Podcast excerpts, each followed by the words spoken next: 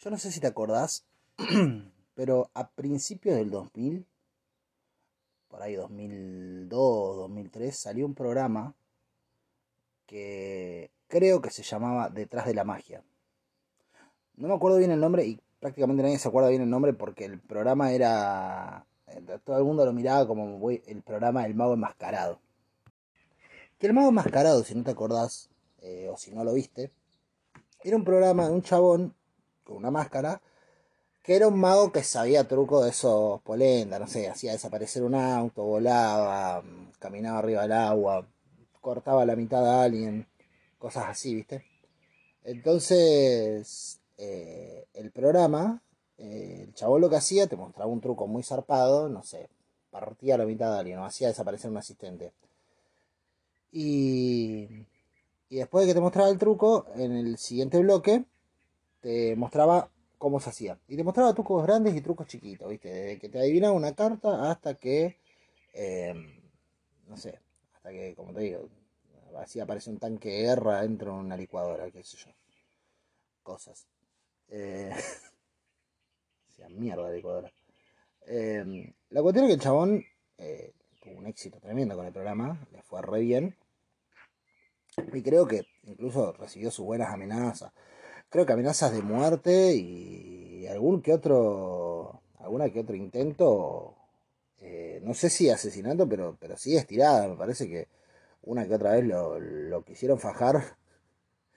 Cosa, cosa que creo que alguna vez lograron. Me parece, estoy especulando todo esto, eh, capaz que nada que ver. Pero me parece que lo trataron de fajar y no sé si habrá tenido éxito o no. Eh, cosa que es bastante entendible, porque el chabón con su programa le fue re bien, pero atacó una industria que tiene miles y millones de empleados a lo largo del mundo. Eh, miles de bocas comen gracias a la magia, o millones de bocas comen gracias a la magia. Y de su programa comían un par nada más, así que imagínate que la bronca estaba más que justificada. Sin embargo, tuvo un montón de éxito el programa. Y a mí, la verdad que en su momento me, me, colgaba verlo. No era mi programa favorito, no es que lo, no me pierdo un momento del mago. silencio que arranca el mago enmascarado. no, para nada. Eh, pero, pero sí, coso. Sí. Sí. ¿Cómo se llama? Eh, sí, cada tanto cuando lo daban me, me, colgaba a mirarlo y demás. Y hoy me acordaba del programa ese. Por la mañana, cuando estaba tomando los mates, a la mañana, la mañana, mañana, me pongo así a mirar en Instagram un par de reels, un par de cosas, y de repente me salta un, unos videos de, pibitos, eh, de... Va, no sé si son pibitos, bueno, pero chabones jóvenes, gente, gente joven que tiene por ahí su, su canal de Instagram o su, o su, ¿cómo es? O su cuenta de TikTok y ahí empiezan, revelan trucos más callejeros en general, no, no son magos que te revelan no te, no te cuentan cómo hacer que un tigre baile tango, pero sí te cuentan, no sé, cómo te hicieron, cómo te hicieron desaparecer una lapicera, por ejemplo, o cómo, no sé, eh, hicieron que tu, tu brazo eh, se, se, desaparezca tras tu mano, boludeces. Nada, nada muy, muy, muy espampanante. La cuestión es que me, puse a ver eso y, y me llamó mucho la atención. A mí particularmente, eh, así como la música me parece la forma de arte más eh, completa que existe, no sé si lo dije alguna vez en un podcast y si no, bueno, alguna vez lo, diré. De última, decime y te, y te digo. Eh, comenta alguna vez algo y yo te juro que te respondo. Eh, pero así como la, la, música me parece la forma de arte más, más completa que hay, eh, la magia me parece tal vez, eh, junto con la comedia, la, la, forma de arte más arriesgada que, que, hay. E incluso más que la comedia. La comedia me parece muy arriesgada, en general, sobre todo la gente que hace stand-up y demás, porque te, te tomás el, el riesgo de que, de que esa noche si fallas a la primera, eh, fallas en el resto. Y uno puede dejar de cumplir promesas a la gente, pero eh, dejar de cumplirle, la, prometerle a alguien que se va a reír y que no lo haga es una promesa es una falta grave. Es una promesa que no se debe incumplir. Prometer eh, diversión y fallar no es una no es una buena una buena falta no es una falta olvidable. Créeme va, sacar la cuenta en tu vida cuántas veces te prometieron que te ibas a divertir y, te fallaron em, y decime si no te acordás. Da bronca boludo da mucha bronca que alguien te diga que te vas a reír y, no te haga reír. Entonces me parece arriesgadísima la comedia en ese sentido por eso me, genera mucha admiración la gente que hace comedia. Y la magia me parece algo muy parecido porque vos en cada presentación estás arriesgando lo que vos, lo que, lo que vos haces. Estás, entregándole al público confiando de que se lo vas a dar de tal modo que solamente se lleve lo que vos le querés dar y nada más. Te lo voy a poner más, más fácil con, con la música, por ahí no sé si queda, se entiende mucho. Yo cuando, yo, yo soy músico, ¿no es cierto? Cuando voy y toco en vivo, yo sé que la gente no se puede llevar más de lo que yo le doy. yo le ofrezco lo que le ofrezco, le ofrezco las canciones, le ofrezco divertimento, le ofrezco emoción en todo caso si llega a suceder. Em, le ofrezco, le ofrezco, como, le ofrezco sensaciones, le ofrezco eh, sentimiento, le ofrezco sonido, sonido ordenado, le ofrezco todas esas cosas. La gente se lo puede llevar. Y la gente, de algún modo, se lleva todas las cosas que yo le ofrezco cuando toco en vivo. Lo que no se puede llevar es la canción.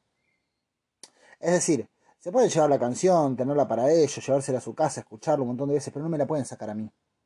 La canción se queda conmigo, en última instancia, para que yo la vuelva a tocar. Una vez que ellos se llevan la canción, que, que, termina la, fecha, que termino de tocar, y ellos se van y, y yo me quedo, ellos se van con sus cosas y yo me vuelvo con las mías.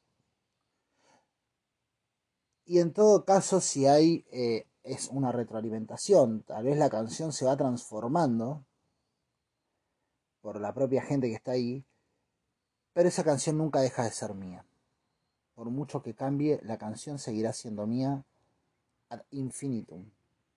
¿Por qué? Porque no me la pueden sacar. Es mía. Hagan lo que quieran, pero esa canción es mía. Cuando vos haces un truco de magia, corres el riesgo de que te lo saquen. No porque lo vayan a usar ellos y demás, sino porque si vos fallaras en algo y se nota que hiciste, truco ya no te sirve. Esa gente no va a volver.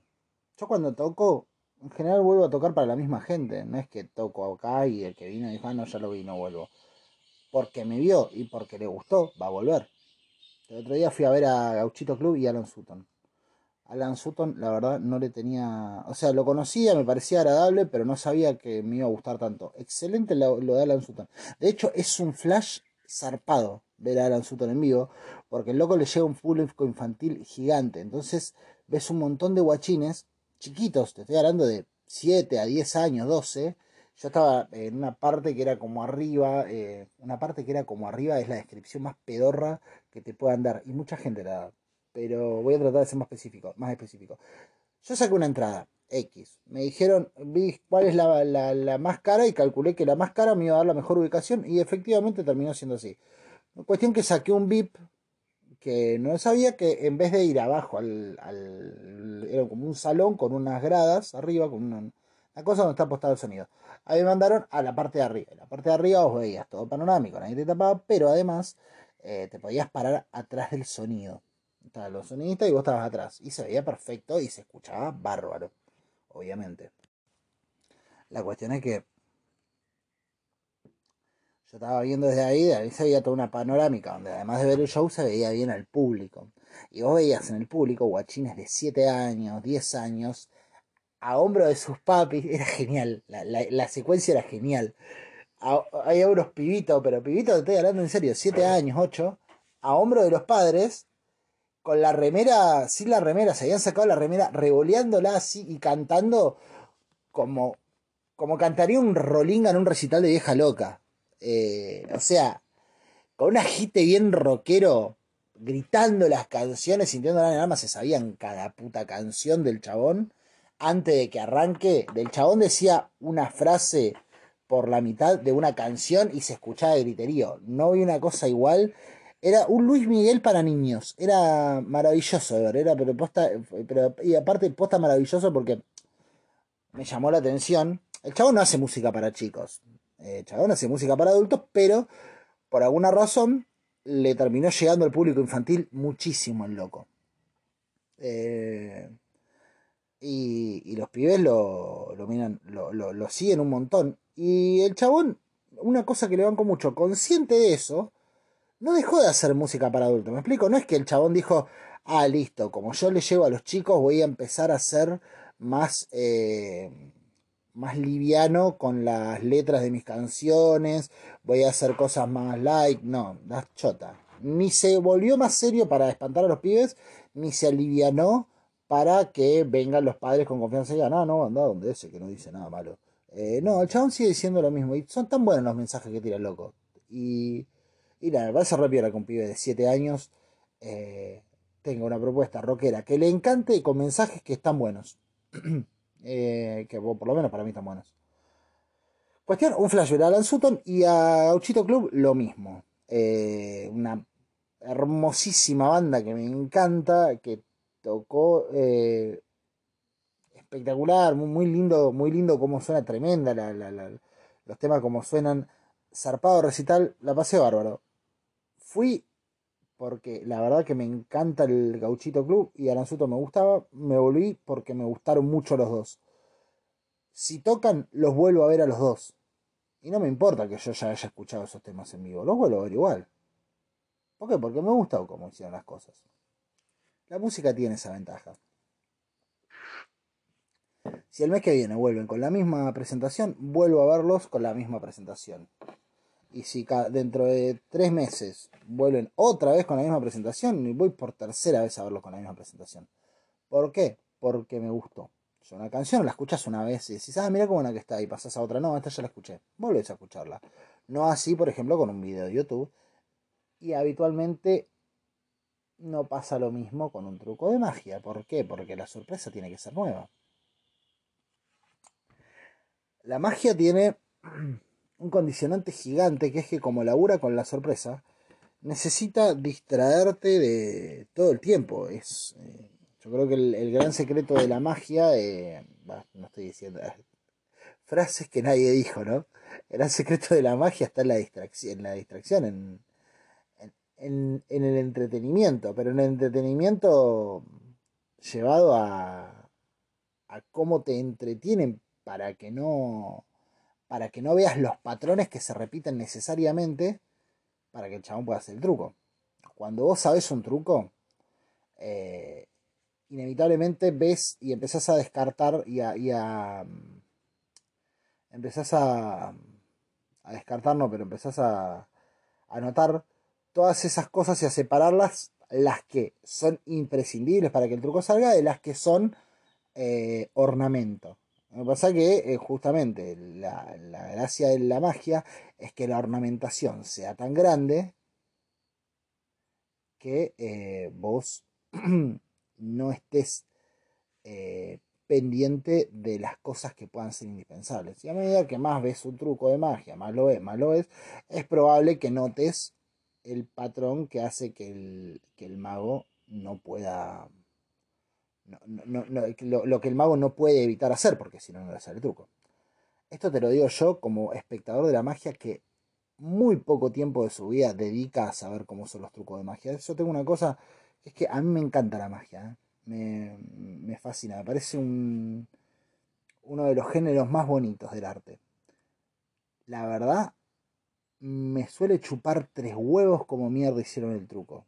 Porque a mí me gusta ser espectador de la magia. Esto no quiere decir que si después hacer un programa o un video de chabona diciendo cómo es el truco no me quede mirándolo. Porque entre tantas cosas, primero es en el truco. Entonces, como que ya me enganchan con esa. Eh, pero habitualmente a mí no me interesa tanto cómo se hace el truco. ¿eh?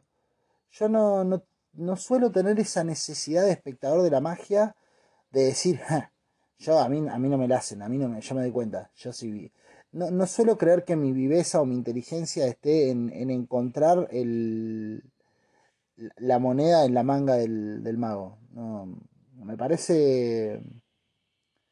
Me parece mucho más. Eh,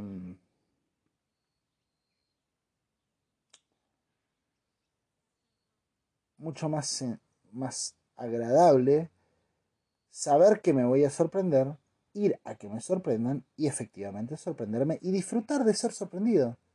Que en definitiva es una emoción tan válida como todas las demás y, y requiere de, un mínimo esfuerzo que es ignorar la, la verdad y te sorprenderás. Ignora la verdad y te sorprenderás. Em,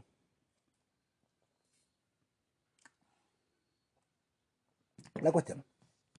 Como te decía, eh, el mago cada vez que, que hace su truco se arriesga a la posibilidad de no poder llevárselo de vuelta. Y lo pone en juego en cada función. Y eso a mí me parece tremendo, sobre todo porque aprender un truco de magia no es solamente aprender a seguir ciertos pasos, es...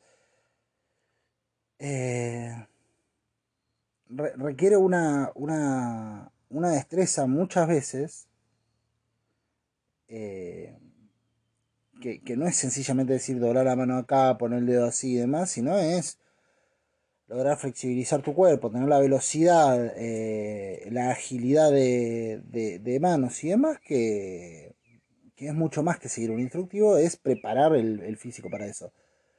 Y es todo un laburo que imagínate que perderlo, eh, por no poder usarlo más, después de haberte roto el culo para aprender eso, no poder usarlo más, porque salió a la luz, imagínate que es un poquito una garcha.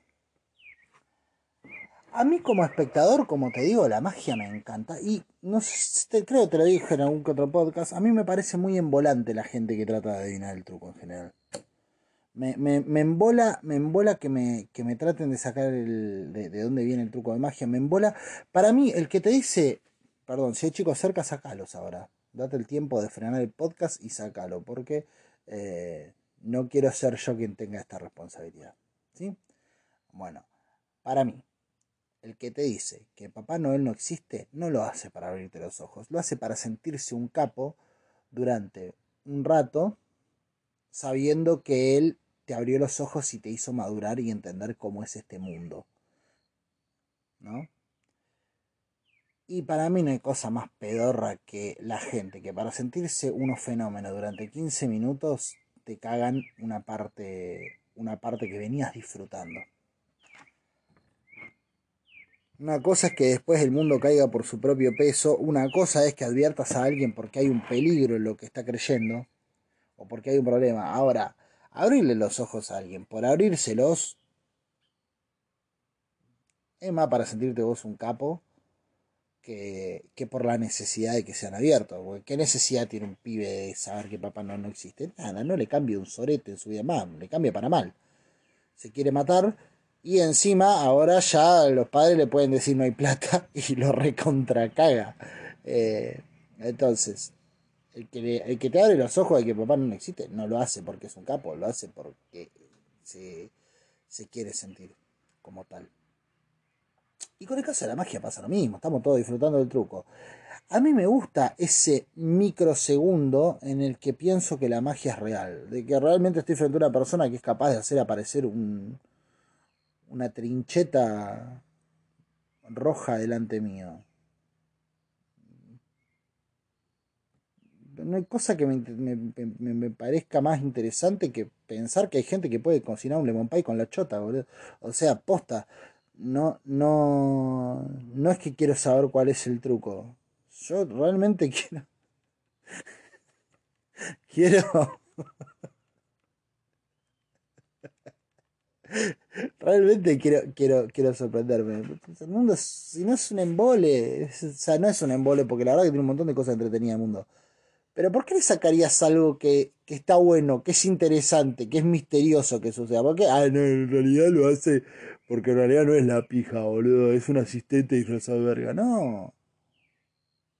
Déjame creer que me lo cocinó con la chota. Después no me lo como por ahí. Porque no sé si tengo ganas.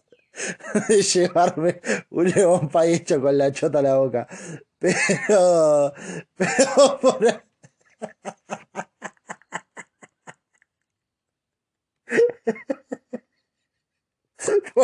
por, ahí lo veo muy bueno el truco. ¿eh? ¿Querés probar? No, vos sabés que estoy, lleno. Me, me, pedí una torta frita recién y me quedé hasta acá, perdoná. Pero se ve riquísimo, boludo. Se ve riquísimo. ¿Querés, Norma? Está gratis, te lo está ofreciendo gratis el hombre. No lo querés probar.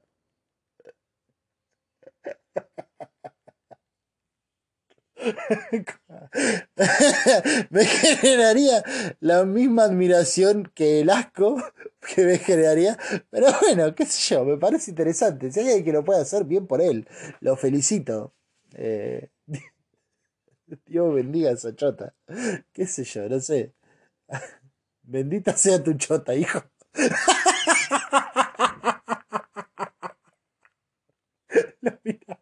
se ponía serio, solemne, maravillado, con los ojos abiertos y después lo miraba. Como, como iluminado, ¿viste? Como habiendo descubierto algo y le decía, bendita sea tu chota, hijo. ah, me divierto con tan poco. La cuestión, me parece re interesante que exista eso. No tengo en general la necesidad de saber cómo se hace un truco de magia. No me interesa. Me gusta, me gusta, porque aparte es un engaño que, que, consiento. O sea, si, si, voy a un lugar a que me engañen y consiento que me engañen, quiero ser engañado, no quiero andar descubriendo de qué se trata. No, yo no pagaría jamás para decir engañame si yo te demuestro cómo te lo descubro. No, boludo. Es como la gente que va a los shows de stand-up. Otra vuelta estaba viendo video, pero hay un chabón que a mí me gusta mucho, que hace stand-up, que a mí me gusta, que se llama Luciano Mellera. Y el loco en los shows de stand-up lo he ver dos o tres veces ya. Y el loco en los shows de stand-up que hace, hay un momento donde interactúa con la gente y da el espacio a que la gente proponga cosas también. Entonces había una consigna que tiraba antes, que era, te decía, yo te, te doy un superpoder o te cumplo un deseo, que más o menos iba por el mismo lado.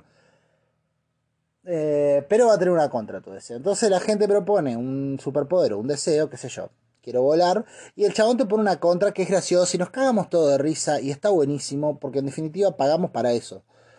Pero nunca falta el pelotudo o la pelotuda que cuando el chabón propone eso trata de decir algo para cagarlo, trata de ser más gracioso que el comediante.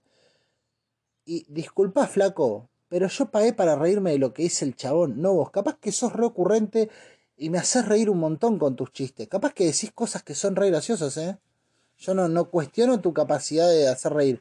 Habitualmente me pasó encontrarme gente más pelotuda que graciosa en ese tipo de cosas. Eh, o con ese tipo de actitud. Pero yo pago para que me haga reír el chabón. Busco que me haga reír el chabón. ¿Querés que hacernos reír vos? Armate una fecha, invítanos y vamos. Y con todo gusto nos vamos a reír si es que sos lo suficientemente gracioso. Si no, cerra el orto porque quiero escuchar al chabón y me quiero reír de lo que dice el chabón. Como espectador te lo digo. ¿No es cierto? Entonces, no trates de cagar al comediante. Primero porque en general te la termina clavando al ángulo. Nunca me pasó de ver que no sepa qué responder. Siempre te la clava al ángulo y te deja como un boludo. Pero además, porque estás cagándole la joda al que fue a ver el show. El que fue a ver el show se quiere reír el chabón. No quiere estar pensando, uh, mira el goma este. Cómo está tratando de hacerse ver. Como, ay Dios. Es pesado. Y es, y es eh, rompe las pelotas. Señor, señora, espectador, espectadora, si va a haber un show de stand-up, intente dejar que la persona graciosa en el salón sea el que está arriba del escenario, que por algo le pagó.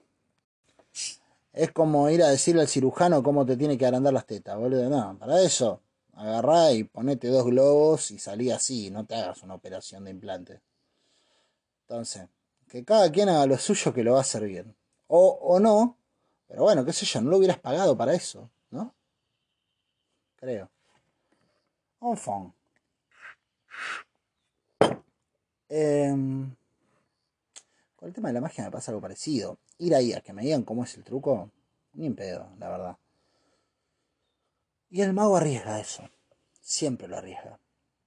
Y a mí me parece no solo valioso, sino me parece eh, admirable que una persona decida emprender un camino Que obviamente todas estas cosas no se piensan cuando se emprende el camino, esas son las contras que van apareciendo. Yo calculo que cualquier persona que empieza a estudiar magia empieza porque le fascinó lo que vio, quiso saber cómo lo hacía porque quiso generar lo mismo que sintió él en el momento de hacerlo.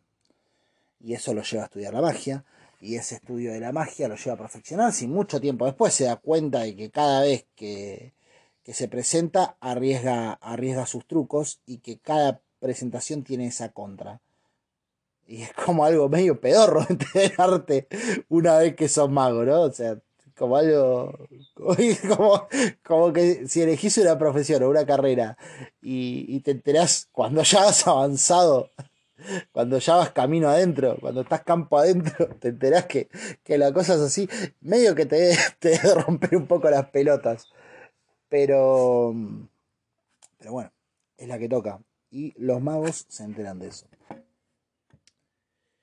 Y yo encuentro un valor tremendo en el laburo que lleva la magia, pero sobre todo el laburo que tiene la magia de, sin tratar de mentirte en la cara, porque tampoco estamos para que nos tomen de boludos, sí jugar un poquito para hacer que vos creas que lo que acabas de ver es algo que efectivamente rompió las reglas del universo por un microsegundo, insisto, no por... A ver, no desde... No desde el lugar de, del, del mago, de, de, creer que, ay, no, realmente la magia existe y, y este chabón acaba de estornudar un budín de pan. No, sino desde, desde el lugar de, de, ese, de esa pequeña sorpresa, ese pequeño desconcierto que dura menos de un segundo, en el cual decís, esto acaba de suceder, es real. Después volvés y te acordás que el chabón es un, se, se llama ilusionista y no se llama mago, eh, o se llama mago pero sabe que es un ilusionista, eh, y que el chabón juega con eso y todos sabemos que es parte de una, de un, de una, de, de una presentación. Pero ese microsegundo en el cual dudas de si lo que acabas de ver sea real y efectivamente los átomos en el universo se reconfiguraron para que eso suceda por orden de este chabón, ese pequeño momento para mí es maravilloso. A mí me encanta ver trucos de magia y durante un microsegundo decir, este loco es capaz de estirar una lata abollada solo con la mente. Me gusta esa sensación. Es muy bonita. Además la magia suele tener un recurso visual muy lindo. Y me encanta ver la prestancia y la, y la, la capacidad de creación de personaje de un mago para hacerte entrar en ese universo. Es muy bonito, es como una como si tuvieras una especie de guía para ir al país de los sueños, ¿no es cierto? Y ese guía toma las características que quiera, a veces es más histriónico, otras veces es más gracioso, a veces es más solemne, otras veces es un poco más reflexivo. Te deja lugar un montón de cosas la magia.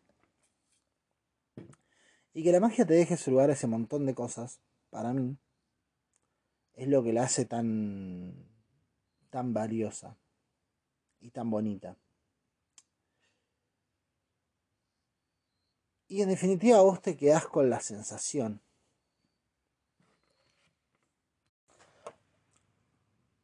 Me parece que lo más choto que tiene esta idea de que quiero saber el truco, quiero saber el truco, quiero saber el truco, ¿cómo es? Esa huevada, me parece que lo más choto que tiene de todo es que la sensación de satisfacción de saber el truco no te debe durar más de 5 minutos con toda la furia. El que lo descubre. Si te lo cuentan, la sensación de satisfacción te debe durar 30 segundos como máximo. Y después de eso pasás de largo.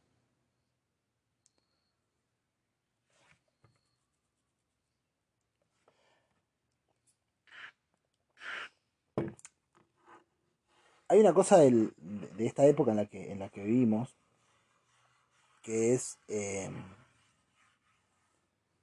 la necesidad de revalidarte todo el tiempo, ¿no? Yo, vos, todos, eh, a partir de una era muy vertiginosa, porque la verdad que si hay algo que podría caracterizar perfectamente de, a, este, a esta era, la palabra que la, que la, que la comprende totalmente es la palabra vértigo. Esta es una era vertiginosa una etapa vertiginosa del hombre. Y ese vértigo, entre tantas cosas, te obliga a generar revalidación constante. Y en ciertos lugares y en ciertas, en ciertas disciplinas más que en otras. Si vos sos artista, probablemente necesitas revalorizarte con una frecuencia que es eh, colosal y espantosa, a diferencia de si vos sos, no sé, mecánico. ¿Por qué? Porque cuando vos sos eh, artista, necesitas acudir a la memoria de la gente a cada rato, porque ese no, va a acudir solo tu arte a la memoria de la gente. Bueno, en algunos casos sí, pero en, la, en el bombardeo constante que hay hoy en día, donde tenés un chino tocando para Elisa con las orejas eh, cada 15 minutos, en, subiendo un video nuevo en, en TikTok, en Instagram, en YouTube, eh, esa, ese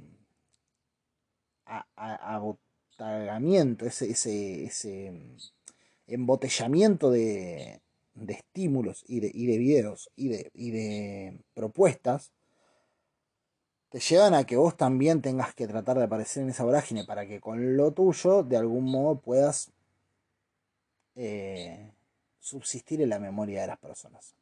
Porque si no te olvidan, es un poco parecido a intensamente con ping Si vos sos mecánico, por ejemplo, eh, nada, vos vas a acudir solo a la memoria de la gente. Va a haber un momento en el que inevitablemente se van a tener que acordar de vos o de todos los que son como vos, que es mm, inevitable. O sea, el momento que se le rompa el auto, la heladera o la tubería, al caso de un plomero, la gente se va a acordar de, de los plomeros que conoce y te irá a buscar. Si hiciste bien su trabajo en su momento o si generaste buenas referencias eh, te, van a buscar y puede hablar por vos mismo, por tu propia boca, tu trabajo. Cosa que en el caso del arte es distinta porque ese vértigo se hace más presente y tiene que ese arte irrumpir en las personas y no al revés. Se ha vuelto muy, muy intenso en ese sentido eh, el arte. Las redes sociales en general han potenciado mucho eso. Se han transformado en una herramienta muy piola para difundir cosas y llegar a mucha gente, pero como es tan masivo y como encima vivimos en una era donde el talento también se pide prestado, porque estamos en un momento donde tenemos eh, aplicaciones como TikTok, aplicación que la verdad me cae bastante mal, porque es una aplicación que te, que te, que te, que te dice que vos si no tenés la capacidad de ser gracioso, no te das problema. Hay una app que te lo resuelve. No tenés la capacidad de ser ocurrente, de ser inventivo, no te das problema. Hay una app que te lo resuelve. Lo único que tenés que hacer es mover la boca. Ni siquiera tenés que estar coordinado. Vamos a agarrar un diálogo muy gracioso de Jim Carrey, de, no sé, de, de Franchella, de Lelutier, y vos vas a poner, vas a poner tu, tu cara y vas a mover la boca y vas a ver cómo automáticamente todo su talento va a pasar a vos. Es la propuesta de TikTok esa. ¿eh? Es la propuesta de TikTok. ¿Para qué te vas a gastar vos tratando de hacer algo distinto si podés repetir lo que ya tuvo éxito en otros y poner solamente el movimiento labial? A mí me parece una verga esa propuesta.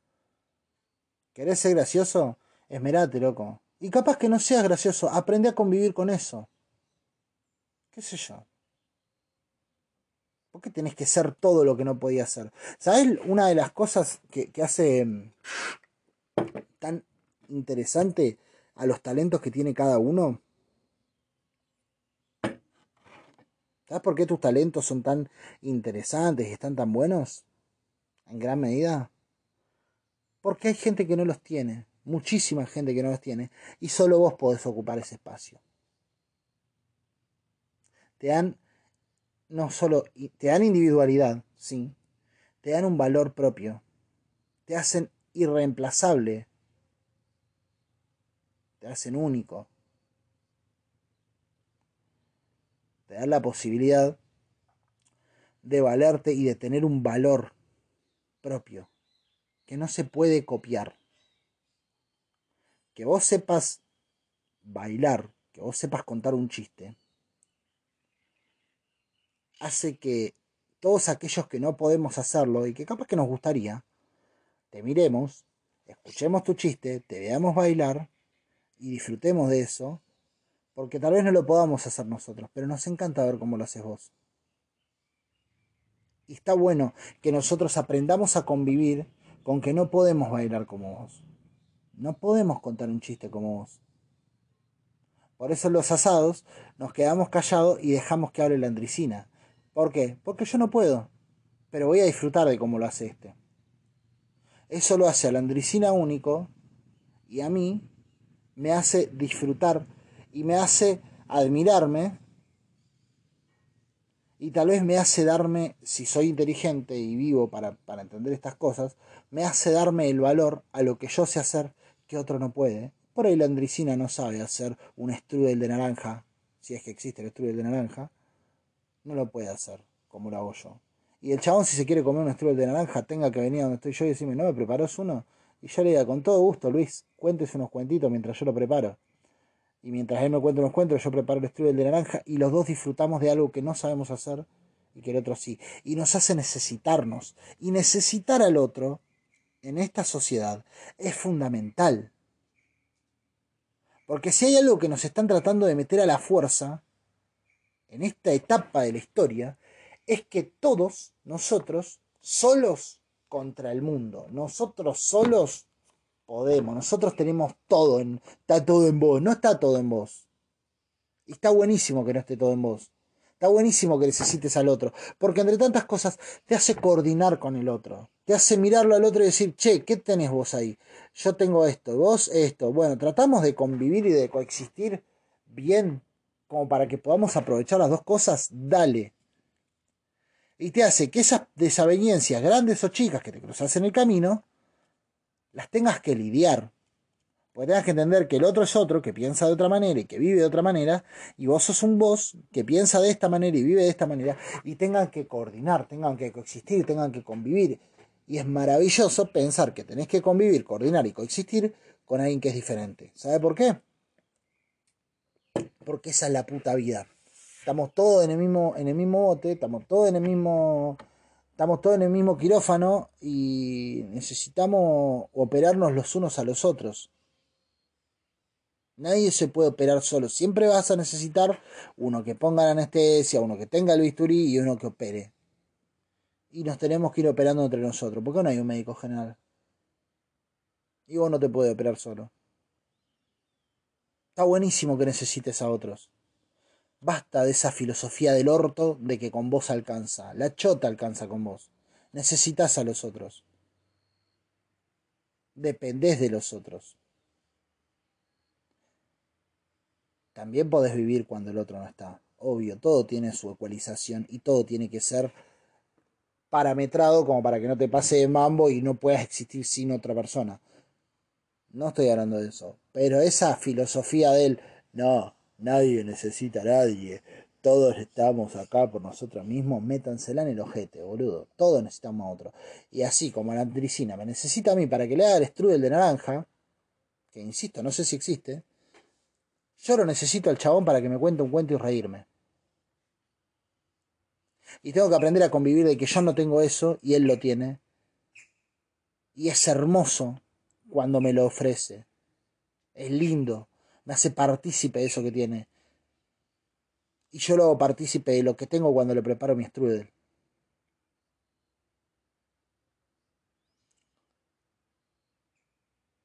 Está buenísimo que no tengas todo vos. Está buenísimo que haya cosas que no puedas hacer. Está buenísimo que haya cosas que sepas ser otro y vos no. Yo en la puta vida me voy a sacar un defensor de encima como se lo saca Messi. No puedo. He intentado. Me he hecho mucho daño intentando.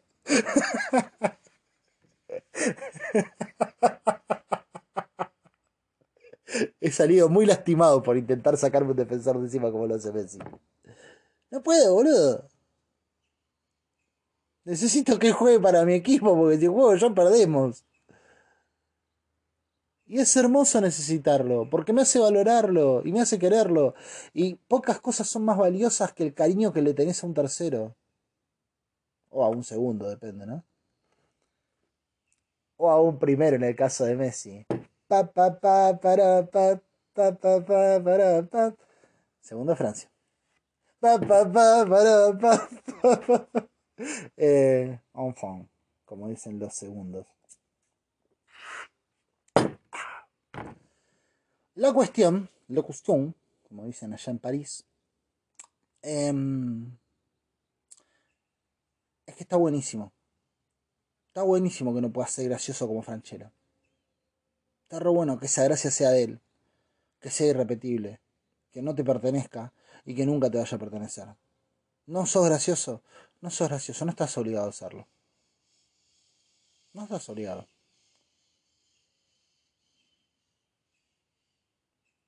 Dejá la franchera, boludo. Divertite de que el chabón exista. Disfrutá de que el chabón exista. Disfrutá de que el chabón exista siendo una persona distinta a vos y tal vez a veces pensando cosas diferentes a las que vos pensás. Porque te puede pasar que digas, uh, ¿a quién vota Franchella? A tal, la concha de la lora. Y sí, es lo hermoso de precisar a otro. Ese otro es tan distinto a vos que a veces representa cosas totalmente diferentes. Y tenés que bancarte que un talento que te encante y que admirás vaya por un lado que no te gusta. Y tenés que convivir con eso. Que es muy distinto que decir, ah, vota este, es un hijo de mil puta, matémoslo. Total, tengo una aplicación que hace lo mismo que él. ¿Qué te parece más sano? ¿Qué te parece mejor para la sociedad? Métanse TikTok en el ojete, la concha de su madre. Lo dije. Y tengo TikTok, ¿eh? No lo miro nunca. Pero tengo TikTok. Lo tengo solamente por un chabón que, que, no está bien lo que hace porque en definitiva está fomentando eh, su propio malestar. Pero es uno, es uno gordo que baila así, mueve la panza cuando baila. Y se me hace muy gracioso. Se parece mucho a Tomás Reborda además. Eh, muchísimo.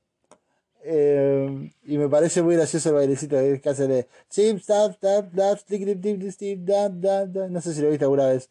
Le dan comida y baila. La propuesta es increíble. Al chaval le dan comida y no se la come, baila. Y empieza a mover la panza y se sube la teja. Aparte, es tipo negro, negro de Nueva Orleans, viste, lleno de joyas y todo. Me parece que es turco el chabón. No sé por qué. Eh, y siempre tiene como los anteojos arriba, viste, así. Y baila y mueve la panza. Es una propuesta maravillosa. Y me parecen re hipnotizantes los videos del loco, ¿eh? Me parece muy hipnotizante, perdón. Capaz que está mal lo que hago qué sé yo, del gremio voy a ver qué me dicen. Eh, los muchachos del gremio. Pero... ¿Cómo se llama? Me, parece hipnotizante, lo termino viendo siempre. Y tengo TikTok por eso, pero la verdad me parece una aplicación de mierda. Es una verga que... Nada. Tenés elementos para ser gracioso por vos mismo, usalos. No los tenés, disfrutá de que los tiene. Aceptá, aprendé a vivir con las cosas que no tenés. Yo no sé hacer estudio de naranja. Fue solamente hipotético. Tendré que aprender a disfrutar del que lo sabe hacer.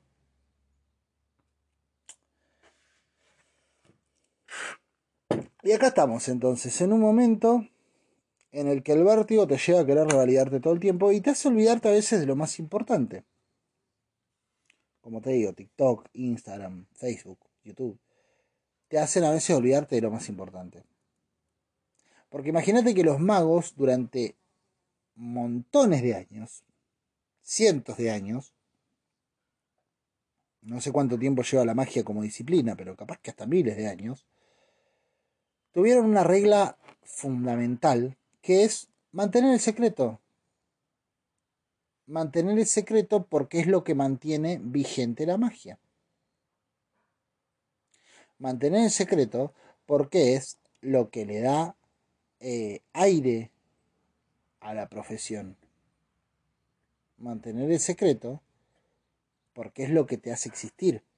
Saber guardar un secreto, a veces, te da la posibilidad de existir. Y los magos, durante años, tuvieron la costumbre de guardar el secreto, de no contarlo. Y no solo no contarlo ellos, confiar que el otro tampoco lo va a contar ningún mago te dice cómo hizo su truco, a menos que quiera ser su estudiante y te vaya a enseñar. Pero para eso tenés que mostrar una vocación real para la magia. Tenés que mostrar que efectivamente te gusta, tenés que mostrar que estás dispuesto a eso, así sea pagando una cuota, pero tenés que demostrarlo. ¿Por qué? Porque el secreto es lo más valioso que tiene un mago. Porque el secreto es lo que evita que el truco te lo lleves vos. El secreto es lo que hace que se pueda quedar con el truco. Porque no se queda con el truco, se queda con el secreto. Y es maravilloso eso. Es maravilloso que, que exista ese tipo de sociedades. Si le da un misterio y una mística a la vida, que es muy, está muy bueno, es como que los magios de repente sean reales, ¿viste? Eh, está buenísimo. De repente son como pequeños Illuminatis aceptados por todos, que, que, que solamente comparten cosas entre ellos. Y que esas cosas no debían salir de ahí. El cofre de los secretos no debía ser abierto. ¿Por qué? Y porque los secretos son nuestros, no son para la gente. Para la gente es el asombro, para la gente es la magia, para la gente es el truco, para la gente es el acting. El secreto es para nosotros. Así no podemos llevar de vuelta el truco. Y a partir de este loco que te contaba del programa, salieron un montón de otras personas. Que, y acá me voy a poner en un lugar que seguramente no me compete, porque yo lo digo solamente como público. Y lo que yo me imagino que sentiría como mago. Me parece que llegó un montón de gente que no entiende de qué se trata la magia. Y yo acá hablo como público. Hay algo que tenés que entender si sos mago y querés revelar los trucos para sentirte un capo durante 5 minutos y decir cómo lo hizo y poner cara de, de así se hace, boludo, ah, ¿qué te creíste? ¿Que desapareció la lapicera? Así se hace. Hay algo que, tenés que, que para mí tenés que tener en claro como mago, que es que eso que te hace sentir un capo y ese y ese truco que ahora no que ahora contaste no solo desapareció, no solo se lo llevó la gente, sino que al minuto le chupó tres huevos lo que acaba de ver. La persona quiere saber de qué se trata el truco incansablemente. Hasta que lo sabe y le parece una trivialidad, una pelotudez y lo deja tirado. Es como si un nene eh, tuviese un juguete y viene otro nene y rompe las pelotas, patalea, llora para tenerlo y bla, bla, bla, bla, y rompe los huevos, y rompe los huevos hasta que en un momento vienen los padres de los nene y dicen, bueno, mira, hagamos una cosa, sacárselo tuyo y hacerlo al mío porque... Porque cosa, porque si no nos va, a, nos a romper los huevos. Y se lo dan al otro nene y dice, ah, es esto, y lo tira a la mierda y lo pierda. Muy parecido a lo que me pasó con mi primo. ¿Te acuerdas que yo te conté una vez de un dibujito que hice yo? Cuando era muy chico hice un dibujo sobre un poema que me recitó mi vieja. Y que ese dibujo a mí me emocionaba y me representaba un montón de cosas. Un montón de cosas. Y, y, fue mi primer contacto que tuve con el arte y fue la primera vez que tuve la posibilidad de emocionarme con el arte. Y fue con algo propio encima. Y era tremendo, porque yo veía ese dibujo y sentía cosas y me parecía increíble. Y un día estuve el, cometí el error de llevar ese dibujo donde mi primo, mi primo era un pelotudo de chiquito, Ahora es bastante peor, pero el pibe era un pelotudo. Y, y lo vio el dibujo y dijo, esto es mío. Eh, no, este lo hice yo, este dibujo. Cuando me estaba por ir, yo le mostré el dibujo, le expliqué de dónde venía. Le digo, esto es por un poema que me recitó mi mamá. Mirá que está re bueno mirá que me cayó re bueno. Yo no sabía que me estaba conmoviendo el dibujo. Yo sabía que me gustaba mucho. No entendía que era, que, que era algo conmovedor. Era muy pequeño por ahí para darme cuenta de que, de que lo que me estaba pasando era que me emocionaba con lo que ese dibujo representaba. Fue la primera vez que tuve un contacto así con el arte y es más, no volví a tener ese contacto con el arte. Nunca nada volvió a significar lo mismo que significó ese dibujo para mí. Era maravilloso. Era un dibujo sencillo, pero tenía una carga emocional que era increíble. Fui, se lo mostré a mi primo, le expliqué de qué se trataba, y cuando me estoy yendo a mi casa, mi primo agarra y digo, bueno, dame el dibujo que me lo voy a llevar. Y el chabón dice, no, este dibujo lo hice yo. No, no lo hiciste vos. Sí, lo hice yo, pero no sabes ni, ni cómo es el poema. ¿Qué poema? ¿El, el dibujo? No, lo hice yo este dibujo. Y se puso tan hincha pelota y era tan rompepija mi primo cuando era chiquitito que mi vieja vino y me dijo al oído, erróneamente, porque no me tendría que haber dicho eso, tendría que haberla peleado y haberme dicho, llévate tu dibujo, porque me estaba dejando algo importante. Yo ahí dijo, dejáselo, después haces otro en casa. Y yo, como pelotudo que era de chiquito también, y que hacía caso, y que era bueno, y que era siempre el que cedía, por eso digo que la dignidad es para los giles, eh, y tengo un podcast entero hablando de eso, eh, promociono a la vez que, que hablo. Eh, no solo hablo, te vendo. Así como la dignidad para los giles, eh, yo agarré y dejé el dibujo. Y cuando dejé el dibujo, fui al otro día a la casa del chabón y ya no lo tenía, lo había perdido, lo rompió, no sé qué miedo eso. Porque le chupaba tres huevos el dibujo. Él quería tenerlo. Bueno, los trucos de magia son exactamente lo mismo. Vos hinchás los huevos que querés saber cómo es, querés saber cómo es, querés saber cómo es. Cuando sabés cómo es, ah, y te vas. Y rompiste los huevos para decir, ah, le sacaste el truco a una persona que se rompió el culo, que aprendió a hacerlo, que buscó la forma de entretenerte para que no veas lo que estaba haciendo, que puso todo de sí para sorprenderte, para asombrarte, para hacerte pensar por un momento de que este mundo es un poquito distinto a lo que te lo imaginas, para que vos, en vez de valorar todo eso, empieces, ¿y cómo es? ¿Y cómo es? ¿Y cómo es? ¿Y cómo es? ¿Eh? Da, pero ¿cómo hizo? Bueno, porque acá, acá seguro que lo agarras, ¿no? Sí, no, acá le dejaste la Sí, este, acá en este momento. Y, una vez que después de echarlo huevo 30 horas, viene alguien y te dice, no es así, decís, ah, ¿vamos a tomar algo? Y es para recagarlo a trompadas. Pero ¿sabes a quién es más para cagarlo a trompadas todavía? Al boludo que lo cuenta para sentirse un capo por dos minutos. Porque no está entendiendo de qué se trata la magia. La magia tiene que tolerar consigo algo que otros artes no tienen que tolerar. Por eso me parece un arte tan valioso. Tiene que tolerar que la gente se enoje porque no se lo quieras regalar. No que no se lo quieras regalar en el sentido de que no quieras eh, hacerlo gratis, sino que no se lo quieras regalar, no quieres dar el truco vos. Vos no querés decir como lo hiciste. ¿Por qué? Porque sabes que no lo, va, no lo va a valorar, que la persona lo valora en la medida que tenga el misterio que tiene. Y si ese misterio ya no lo tiene, la gente le pierde el valor al truco. Entonces, que a vos eh, te tengas que, bancar esa de cómo lo hiciste, cómo lo hiciste, decir, no, no, no te voy a decir, no te voy a decir, no te puedo decir, nunca te voy a decir, el mago nunca arregla truco. Y que encima en general lo tengas que tolerar con gracia, porque habitualmente eso hay que tolerarlo con gracia. No puedes decirle, dejaste hinchar la pelota. Después cuando te lo diga a decir, eh, y no vas a valorar un carajo todo lo que, lo que te estoy mostrando. Eh, todo eso, todo ese laburo y todo eso, implica una, una postura de parte del, del, mago, implica una postura de parte del que lo hace, que para mí es recontra valioso. Implica muchas cosas, como para que venga un boludo por sentirse dos minutos, un capo en TikTok, a mostrarme cómo es el truco. Porque lo peor es que yo lo termino viendo, siempre.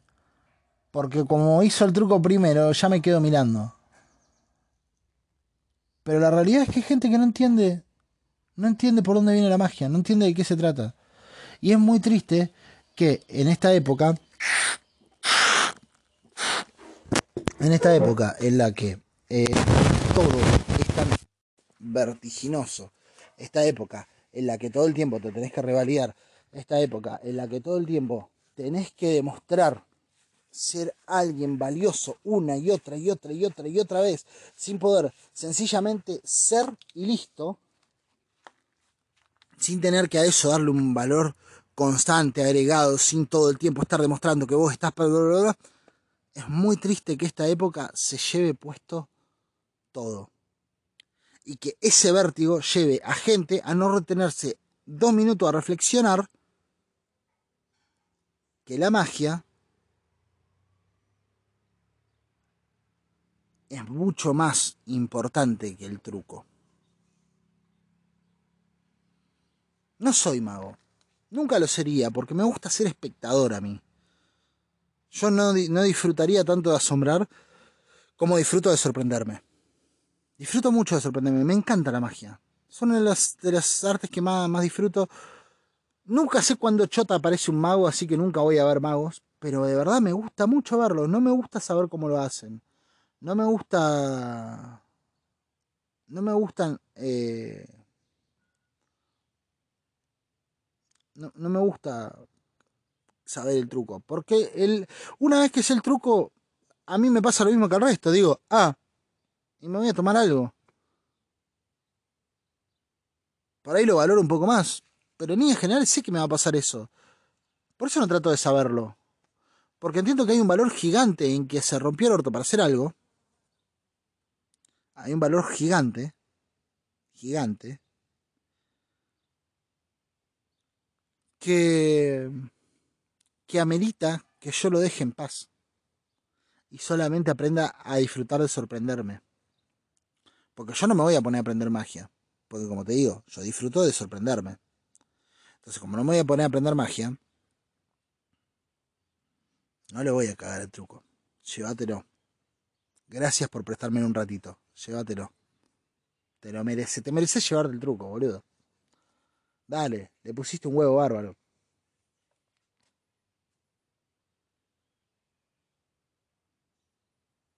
Por eso me rompe mucho las pelotas la gente que cuenta los trucos.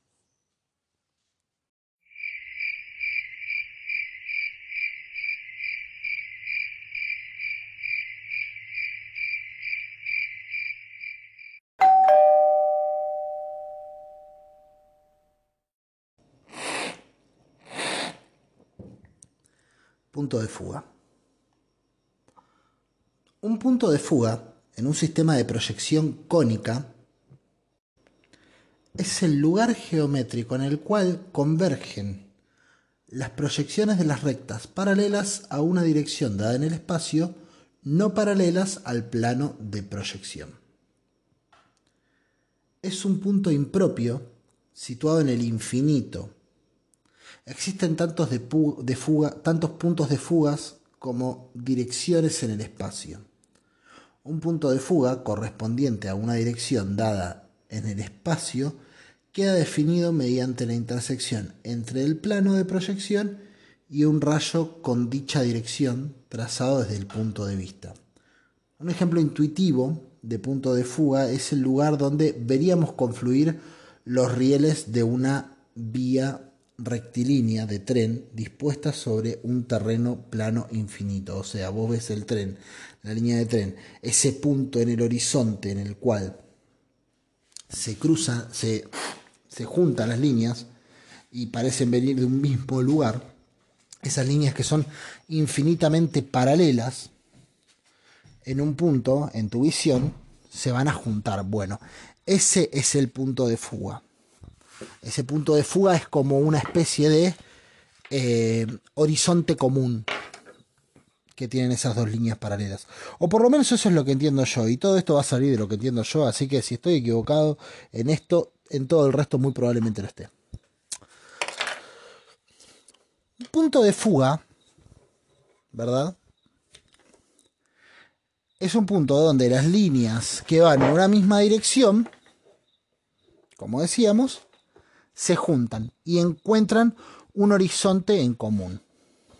Mientras más te alejas, más, amplio, a mi entender, va a ser el espectro del punto de fuga. ¿Por qué? Porque esas líneas que parecen más disímiles, eventualmente, a mi entender, más van a tender a confluir en ese mismo punto. De tal modo, conceptualmente hablando, si nosotros pensáramos el universo y la existencia como un algo infinito y como un algo interminable, es un poco más complejo, pero si pensáramos en toda la existencia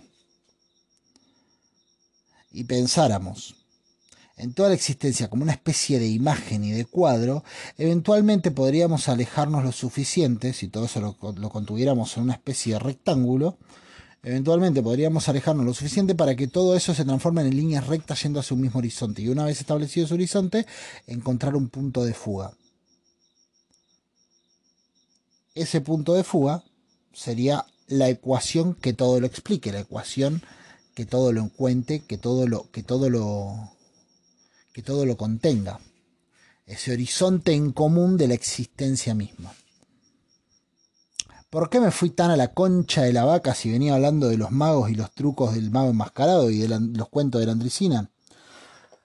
Porque soy un forro en primer lugar.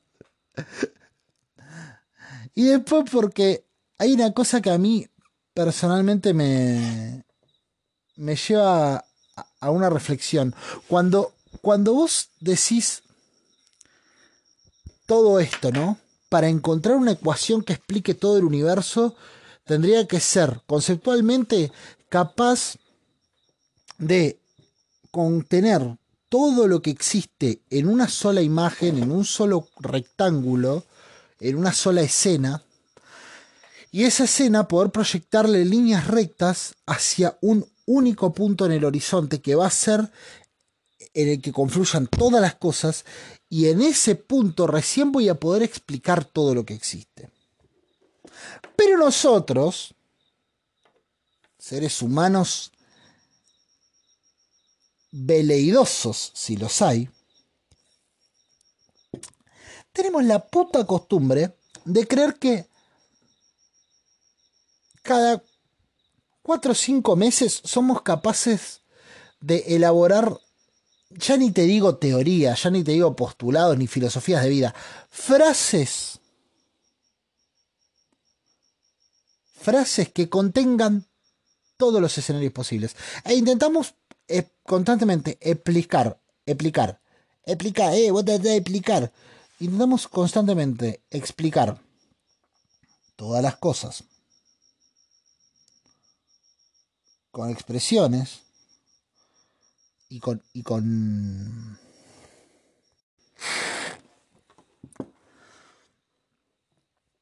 resulta que tenés un resultado electoral y tratás de darle una explicación que se aplique a todo. Resulta que eh, hay una guerra en alguna parte del mundo y querés dar una explicación que se aplique a todo. Resulta que estamos atravesando nuevos paradigmas eh, espirituales y esos nuevos paradigmas intentan ser una explicación que contenga todas las variables de la vida. Y en eso caemos sistemáticamente en el error de querer todo tratarlo siempre con la misma medicina y no se puede tratar todo con el mismo yuyo porque el yuyo para unas cosas sirve y para otras no. Y vos no podés tratar de curarte las hemorroides con hepatalgina porque no te va a salir y te va a quedar el culo como una flor. No sé si es el ejemplo más bonito, pero creo que sirve como para que como para que quede claro a qué quiero ir. Entonces, entonces, como dicen los franceses.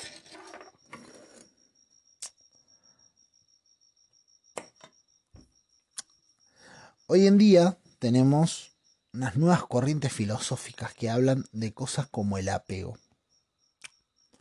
No hay que sucumbir al apego. El apego es malo. Hay que ser desapegado. ¿no? Entonces te enseñan que Vos a tu hijo lo tenés que criar sin apego, vos tus relaciones las tenés que transitar sin apego y que el apego es malo, vos no tenés que estar pegado a nada, a ninguna situación, a ninguna... a nada, nada, nada en la vida tiene que, resultarte un apego, porque todo eventualmente forma parte de un paisaje que con el devenir del camino va a mutar y se va a transformar en otra cosa y no podés pretender que todo te acompañe. No podés pretender que las cosas te acompañen. Entonces hay que dejarlas ir. Cosa con la que me permito no estar tan de acuerdo. ¿Y por qué he dicho los huevos con lo del punto de fuga y la ecuación que explique todo? Justamente porque la ecuación que explique todo es algo lejano al mango. O sea, es algo que, que cuesta hasta imaginar cómo podría ser. Vos imaginate toda la existencia reducida a una foto.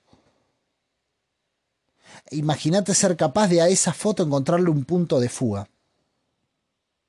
Es un huevo. Bueno. Si la idea de una ecuación que explique todo es así de complicado, a mi entender posible, pero complicado, porque, paréntesis, eh, si todas las cosas existen, eventualmente conceptualmente creo que nos podríamos alejar lo suficiente como para encontrarle un punto de fuga. Eso lo, lo, es lo que yo creo. Y todo lo que existe en algún momento eh, podría alcanzar su aplicación. Me lo estoy sacando del ojete esto, porque la verdad que, ¿por qué lo creo? No sé, algo me dice que es así. No tengo muchos más, no tengo muchos más argumentos a mano. Pero si la idea de algo que explique todo es tan lejano, es tan difícil, es algo que me saco del culo,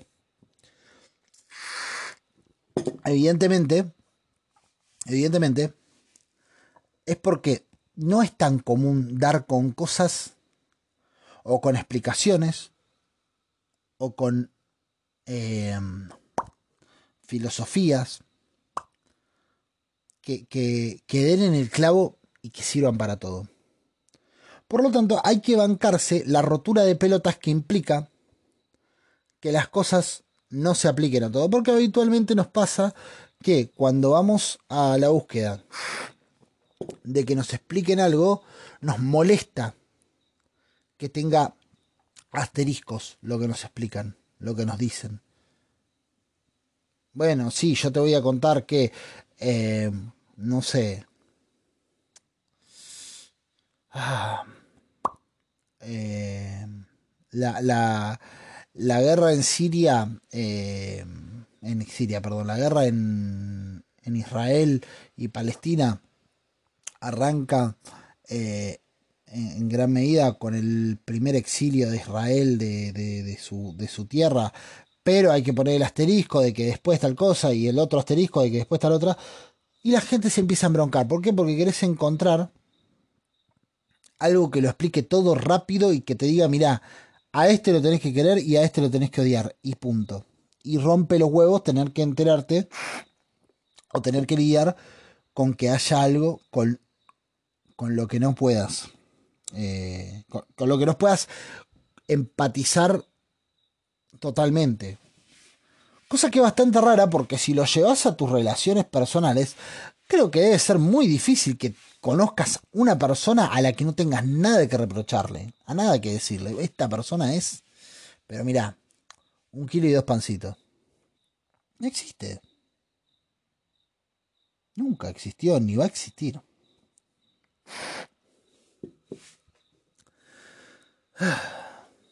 La cuestión, como dicen los franceses. La idea del apego, que se lo vende como algo que funciona para todo, uno tiene que ser, desapegado para todo, es algo lo que no termino de creer. No termino de creer porque me parece que muchas de las cosas más valiosas de este mundo surgen desde el apego. Las pasiones son apego. El amor es una forma de apego.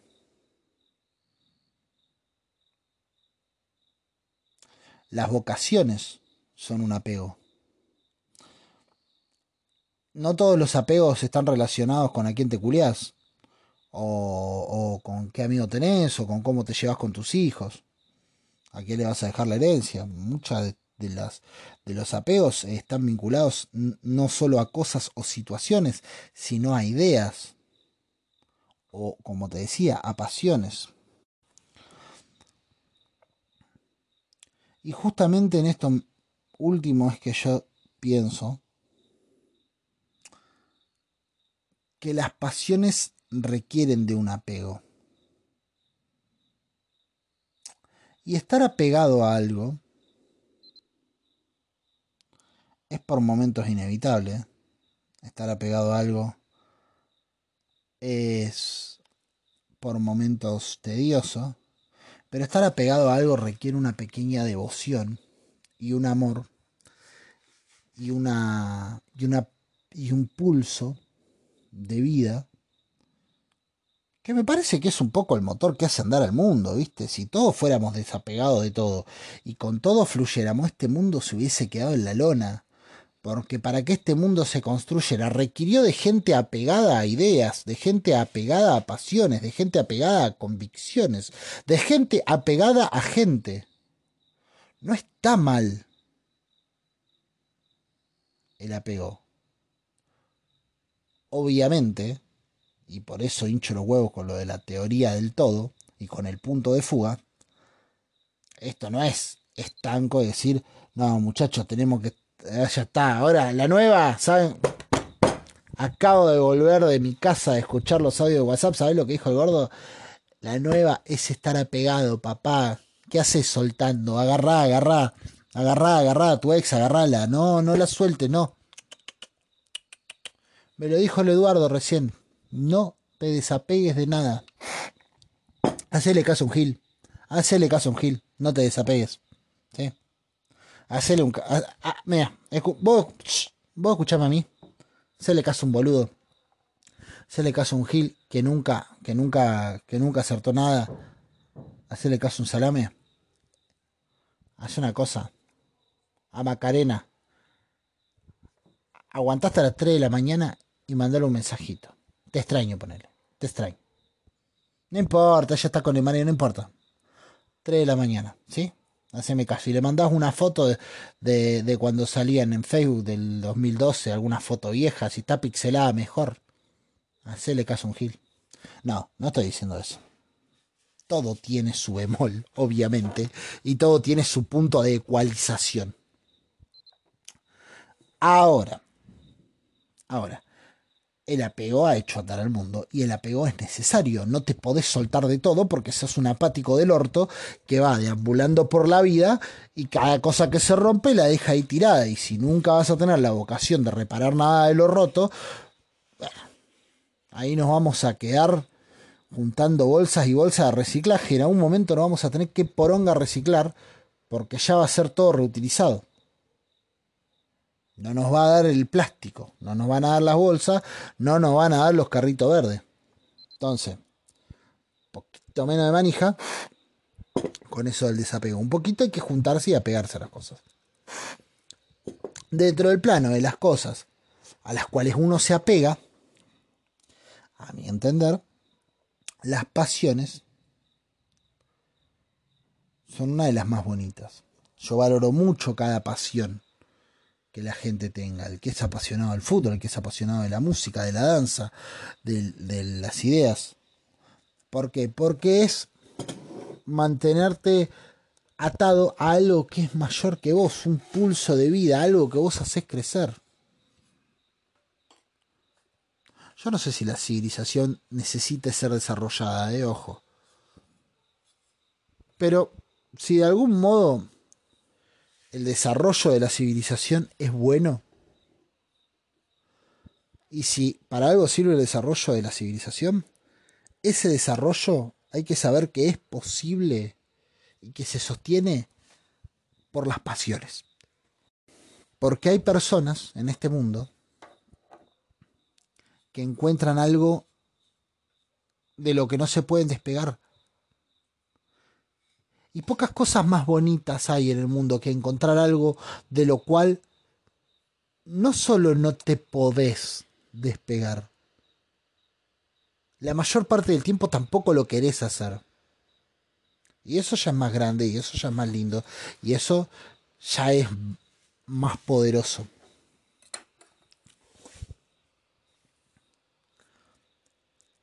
Nadie valora tanto algo como aquel que está apasionado. Nadie valora algo tanto como aquel que está apegado a eso. Nadie le va, le da tanto, tanto peso a algo como aquel que siente que su suerte, que su alma está atada a ese algo.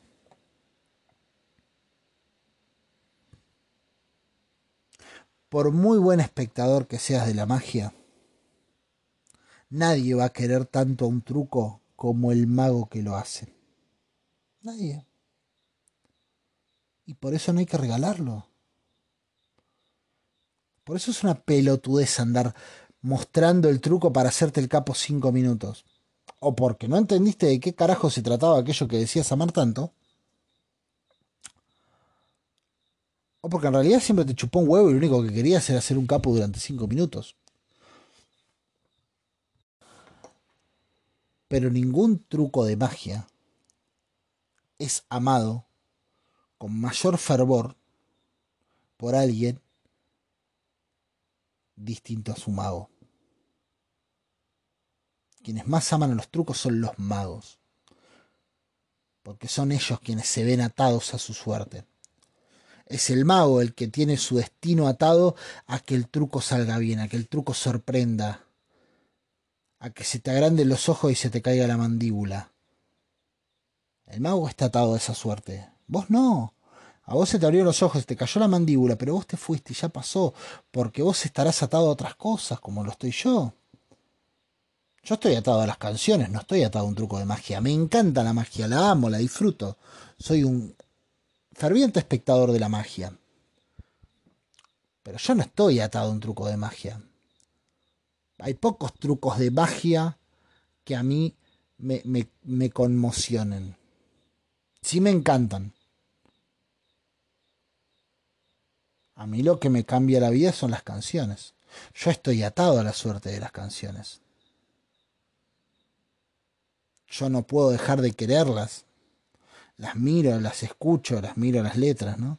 Las toco, las canto. Y para mí es como mascar. Es como mascar una fruta dulce todas las veces. La canción es. Es una parte de mí muy poderosa. Son esas cosas que vos querés tanto, con tanta locura, y el de afuera te mira y te dice, hey, me loco, pero es un anillo, es un pedazo de papel, tanto, che. No, bueno, pero para mí es otra cosa. Para mi primo era un dibujo que quería tener porque le parecía repiola. Para mí ahí había un montón de cosas, había una parte de mi corazón metida ahí en ese papel, no estoy exagerando. Era chiquito, pero yo sé lo que dibujé. Yo sé lo que metí en ese papel. No hace falta ser grande para saber cuándo dejaste un pedazo del espíritu en algo. ¿eh? Yo era muy chiquitito y lo vi. Vi que ahí no lo sabía, no sabía lo que estaba viendo, pero eso que estaba viendo era un pedazo del alma. En algunas otras cosas logré verlo puesto de vuelta y ya sabiendo que era un pedazo del alma puedo reconocerlo y vincularlo y decir esto era parte de lo mismo. Un fragmento de mi alma metido en un papel y cada vez que lo veía me emocionaba para mí era maravilloso. De repente, un langa, mañoso, caprichoso. Le agarro una pataleta y empieza. Ah, que esto lo hice yo, que yo. A rompe los huevos hasta que se lo queda. Pero claro, él no está pegado a eso, él no tiene ese pulso. Y él obviamente es chico, ¿no? Tampoco, tampoco vamos a pintarlo como si fuera un hijo de mil putas, no, no era un genocida, era mi primo, era un pendejo mañoso, pero no, era, no era tampoco el peor sorete que ha existido. Lo que pasa es que él no sabe lo que se está quedando y no sabe lo choto que es lo que está por hacer en ese momento que me saca ese dibujo.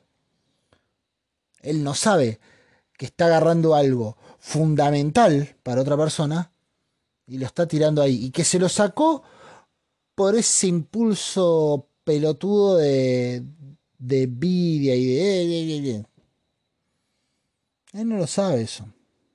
Del mismo modo que las personas que develan un truco de magia o que rompen los huevos hasta que se lo dicen y después dicen, ah", y se van a la mierda, y capaz se lo cuentan a los amigos, para quedar como unos capos durante dos minutos en alguna fiesta donde se quieren levantar a una flaca que se la termina llevando el guitarrista de la banda,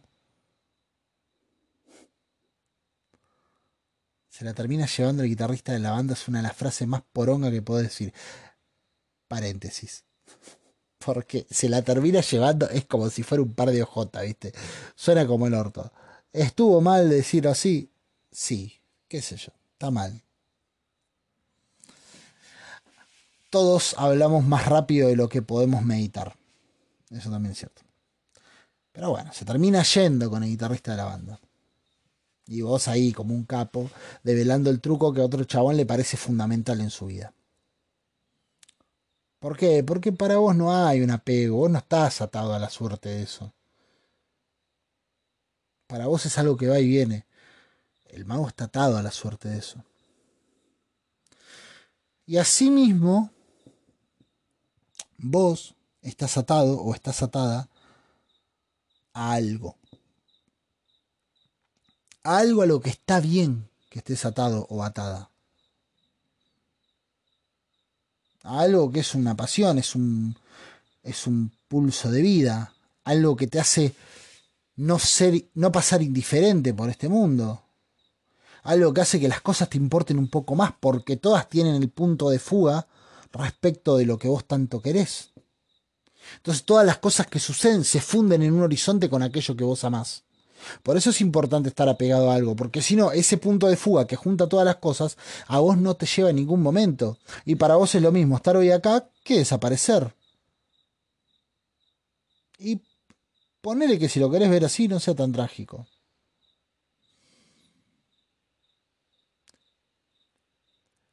Pero la apatía para mí es un precio demasiado alto a pagar por la falta de miedo. No sé si me jode tanto el miedo como para querer ser un ser apático por la vida. Y la forma de no ser un ser apático en la vida, entiendo yo, es teniendo y dejando y fomentando el apego a ciertas cosas. Ciertas cosas te tienen que importar con, con el corazón. Si no, hoy estás acá, mañana te explota una bomba en el cráneo y te vas a la mierda. Ya fue, da todo lo mismo.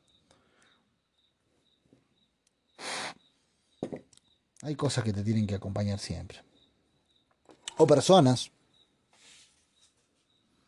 No está mal encontrar eso de lo cual no te querés separar, ¿eh?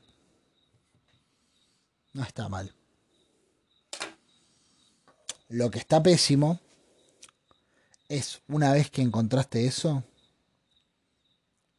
regalarlo por ahí a gente que no le interesa, a gente que lo quiere por dos minutos para hacer un capo en una fiestita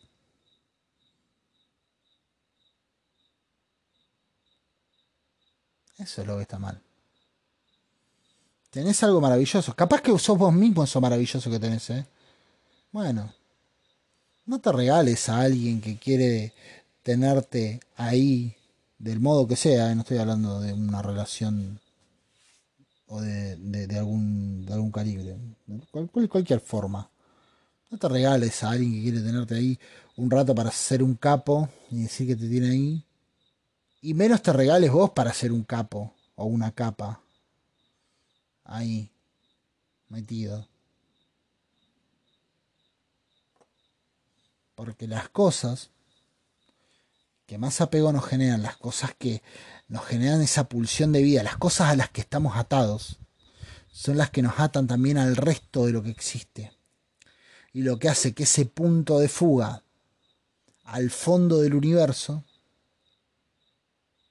tenga sentido para nosotros también, nos una a nosotros con los demás. Eso que te une a vos conmigo y con cualquier otra persona en el universo, en el mundo, es un punto de fuga en común. Ese punto de fuga, que no sé cuál será, para algunos puede ser la muerte, para otros puede ser el tiempo, el amor, qué sé yo. Ese punto de fuga es aquello que se va a tragar eventualmente todo aquello que vos amas. Y si vos no tenés ese punto de fuga, todo lo que te rodea te va a dar lo mismo.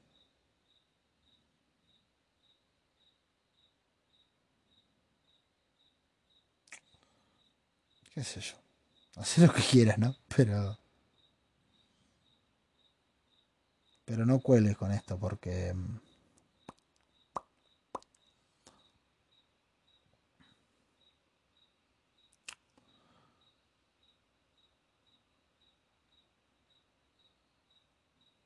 Porque la vida cuando la vivís con, con una pasión, cuando la vivís con el espíritu, con el alma atada a la suerte de algo, es muy bonita. Y eso no hay que regalarlo. Menos por cinco minutos de atención en TikTok, Instagram, YouTube. Mantenerlo donde tenga que ser. Si vas a ser un mago, guardate siempre el secreto, porque el secreto es para vos. El truco es para los otros, pero el secreto es para vos. Nos vemos.